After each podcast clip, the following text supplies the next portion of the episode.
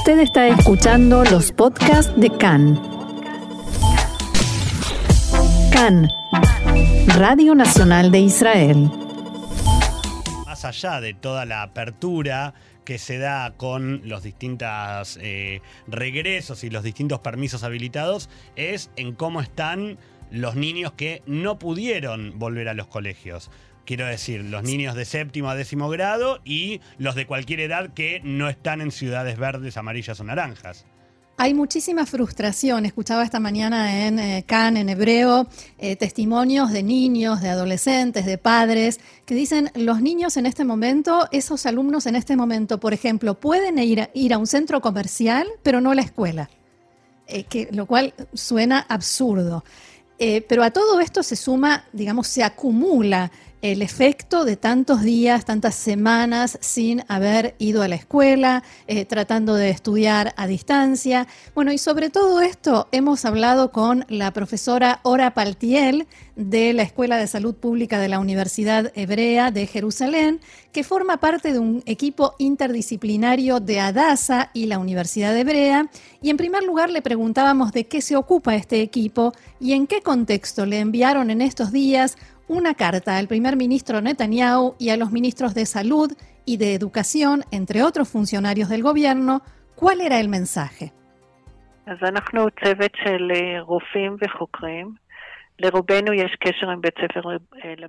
Somos un equipo de médicos e investigadores. La mayoría de nosotros estamos vinculados a la Escuela de Salud Pública de Adasa y la Universidad Hebrea de Jerusalén. Yo, por ejemplo, soy médica en Adasa especialista en hematología, investigadora en epidemiología de la Escuela de Salud Pública y expresidenta de dicha escuela. Somos un grupo de 10 personas, algunos de ellos médicos, de distintas especialidades, salud pública, infectología, pediatría, e investigadores de las áreas de epidemiología, bioestadística, demografía, política sanitaria.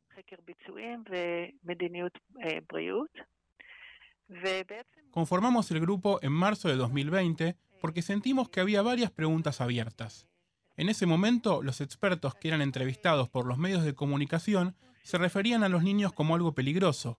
Tomaron el ejemplo de la gripe, en la cual se sabe que los niños son una especie de reservorio de la enfermedad y la enfermedad puede ser propagada por la acumulación de casos de niños que la padecen en forma leve pero contagian a los adultos. En este caso, la enfermedad se extiende y las personas vulnerables, los mayores, pueden resultar afectados. Ese era el modelo que los expertos seguían al principio y esa fue la razón por la cual se cerraron las escuelas, por el modelo de la gripe. Eh,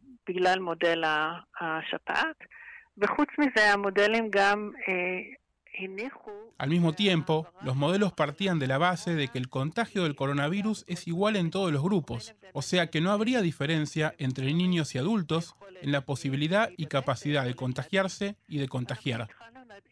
Y nosotros comenzamos a hacernos preguntas sobre todo eso, porque los primeros datos que llegaban desde China no reflejaban algo así. Mostraban que los niños se contagian muy poco, incluso dentro de las familias. Daba la impresión de que se contagian un 50% menos que los adultos, que en parte podría ser la enfermedad sin síntomas, pero en parte se veía como algo real. El otro tema sobre el cual nos planteamos preguntas fue el cierre de las escuelas, que es algo seguro en las epidemias de gripe, que funciona hasta que hay vacunación. Y esto se veía mucho menos claro frente a la epidemia de corona.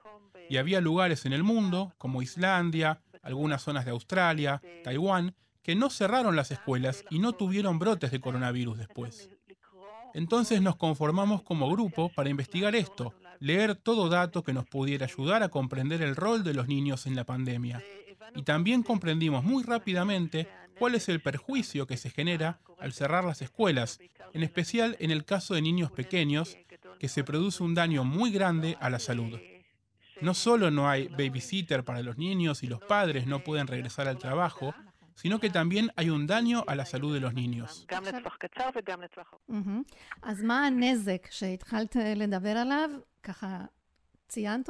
¿Qué daños se producen?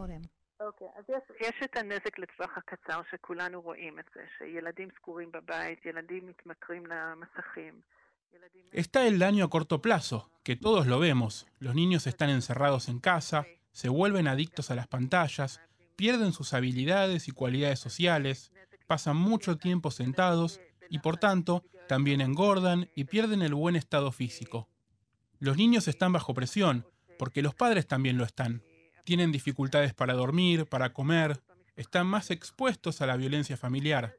Todo esto afecta a corto plazo. Y por otro lado, están los efectos a largo plazo.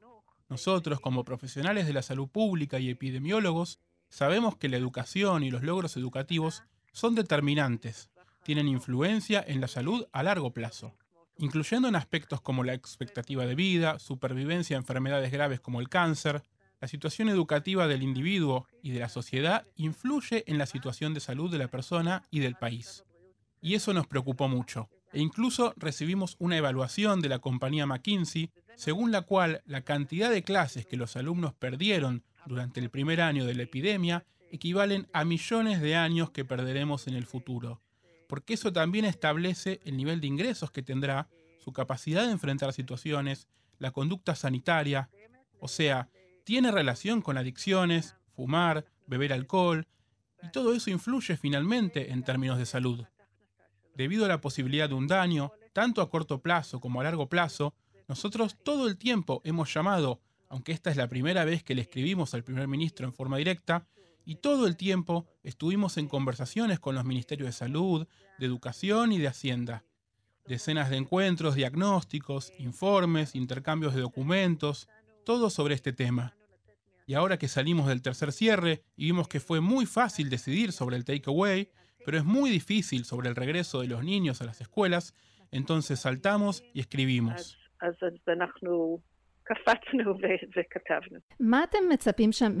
¿Qué esperan ustedes que haga el gobierno ahora? ¿Qué le proponen? ¿Qué decisión, instrucciones, planes de trabajo? Nosotros esperamos que el gobierno admita que el coronavirus no es algo pasajero, algo que desaparecerá en cuestión de semanas. Ya estamos desde hace un año en esto, y si bien no puedo profetizar, está claro que seguirá por mucho tiempo. Y este es el momento de hacer cambios en el sistema educativo, que sean sostenibles, continuados. Y sabes qué? No solo ayudarán en tiempos de corona, no solo ayudarán en cuestiones de epidemias, también ayudarán a los niños israelíes a estudiar mejor y ser más sanos en el futuro.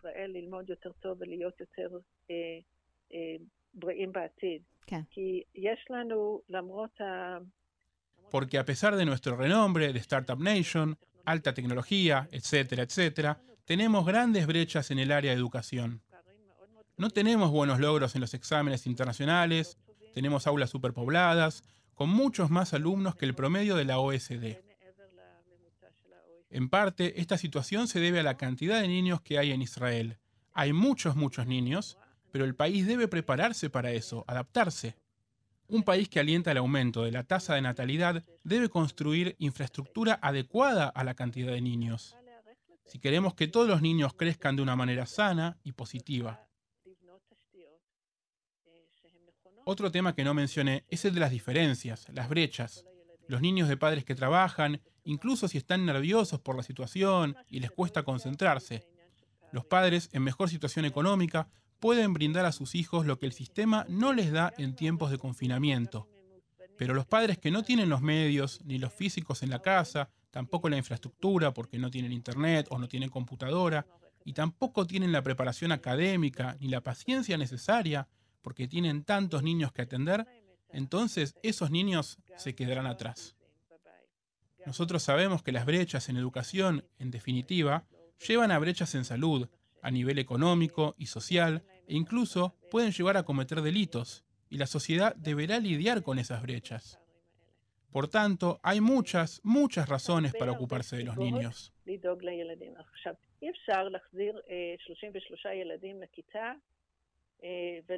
Al mismo tiempo, no se puede volver a reunir a 33 niños en un aula y decir que estudiar es más importante que el coronavirus. Nunca dijimos algo así. Siempre propusimos el regreso muy cuidadoso, en cápsulas con controles sanitarios, con vacunación de los docentes. Los docentes protestaban porque no podían vacunarse. Ahora pueden y no todos se vacunan. Todos los adultos en el país deben proteger a los niños porque ellos no pueden vacunarse. Distanciamiento social, ventilación en cada aula Todas estas cosas son temas de salud pública muy, muy básica.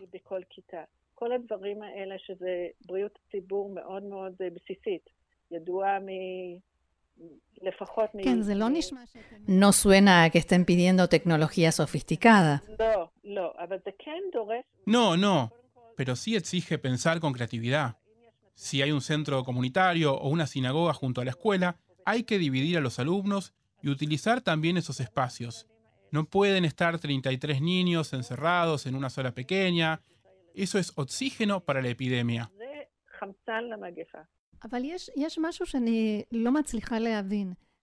Pero hay algo que no comprendo. ¿Los expertos que asesoran al gobierno no llegaron a las mismas conclusiones o tienen otro orden de prioridades? Creo que en primer lugar debes observar quiénes son los expertos. Hay una tendencia interesante en Israel. Muchos de los expertos son personas con preparación en el ámbito de seguridad o de física nuclear. Por tanto, yo no tengo expectativas de que alguien que se ocupa de física nuclear pueda observar la salud de un modo holístico y tenga la capacidad de equilibrar entre contagios, o sea, contabilizar la cantidad de casos, y enfermedad con sus consecuencias a largo plazo. Eso incluye lo que mencionaste, la autoconfianza, calidad de vida, esperanza de vida. No está en el tema que manejan.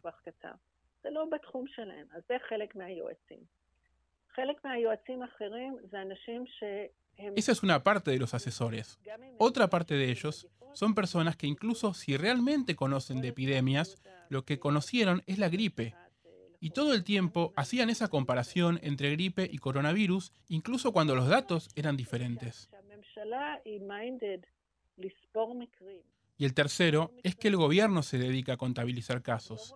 Eso es lo que hacen, contabilizar casos, y no ven los daños a largo plazo porque están todo el tiempo mirando lo inmediato. Yo no estoy en el gabinete de Corona, por tanto no sé cuánto se habla sobre esto.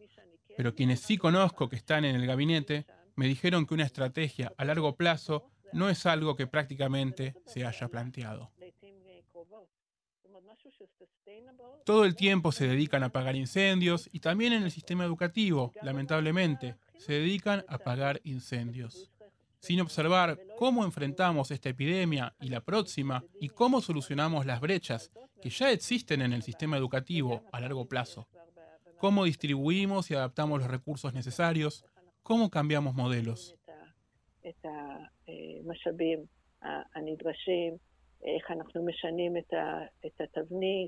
Paltiel nos decía que piensan seguir adelante con su trabajo y sus planteos y propuestas al gobierno.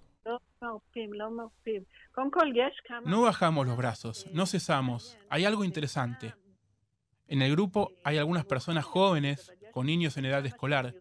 Al principio, todas sus intervenciones y expresiones eran completamente profesionales, pero después, con el tiempo, comenzamos a escucharlos a ellos contar sus experiencias, cómo es hoy en día ser padres de un niño en edad escolar. Y hablamos de académicos, y nos contaban cuántas dificultades tienen los niños, lo difícil que es esta situación para los padres, cómo influye en la salud pública, cómo los cierres influyeron. Por tanto, nosotros tomamos la información de todas partes, los datos en Israel, los datos a nivel internacional, la literatura médica, todos los informes posibles y también las experiencias, por supuesto.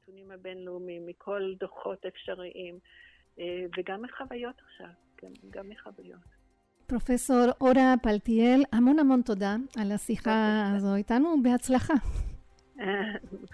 בהצלחה גם לכם. תודה. לכולנו. יום טוב. Y así le agradecíamos a la profesora, profesor Ora Paltiel de la Escuela de Salud Pública de la Universidad de Jerusalén, deseándole también éxito y ella decía éxito para todos nosotros.